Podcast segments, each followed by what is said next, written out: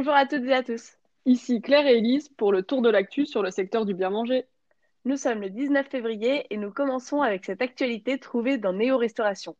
Le collectif lyonnais Les Haut-Parleurs, qui réunit plusieurs chefs, lance le mouvement solidaire Je ne rends pas mon tablier pour soutenir les restaurateurs en détresse.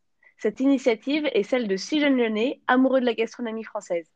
Leur tablier, 100% made in France, est vendu 35 euros et tous les bénéfices, hormis les coûts de production, sont reversés à des associations de restaurateurs. Et Elise, si je veux en acheter un, je fais comment? Il faut que tu te rendes sur la plateforme participative Ulule et tu pourras à ce moment-là commander ton tablier.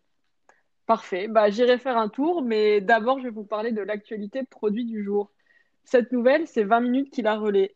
Pour aider les étudiants bretons à faire face aux conséquences de la crise sanitaire, la coopérative Le Gouessant vient de leur faire un don de 8 tonnes de pommes de terre. Conditionnées en sachets de 2,5 kg sous la marque Terre de Braise, elles seront distribuées gratuitement aux étudiants des campus de Rennes, Saint-Brieuc, Lannion, Brest et Vannes. Le groupe coopératif a d'ailleurs précisé qu'une nouvelle opération aura lieu au cours du mois de mars.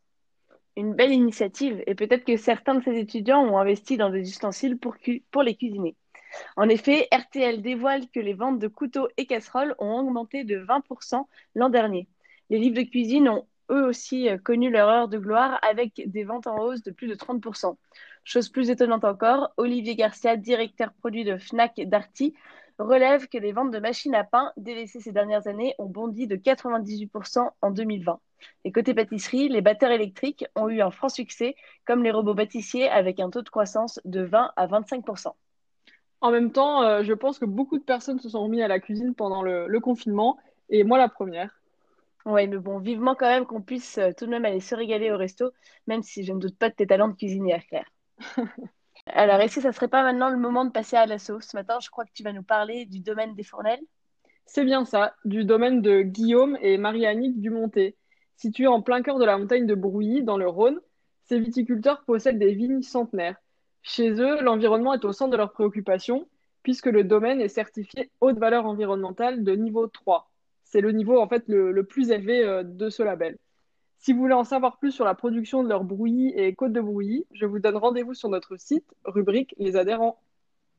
Super. Et on finit avec le chiffre du jour, 12 milliards d'euros. C'est le chiffre d'affaires de la consommation de produits bio atteint en France en 2020. C'était le tour de l'actu. N'hésitez pas à vous abonner sur Apple Podcasts et Spotify pour ne manquer aucune actu. Quant à nous, on se retrouve demain à 7h pour les nouvelles actus sur le secteur du bien manger. À demain!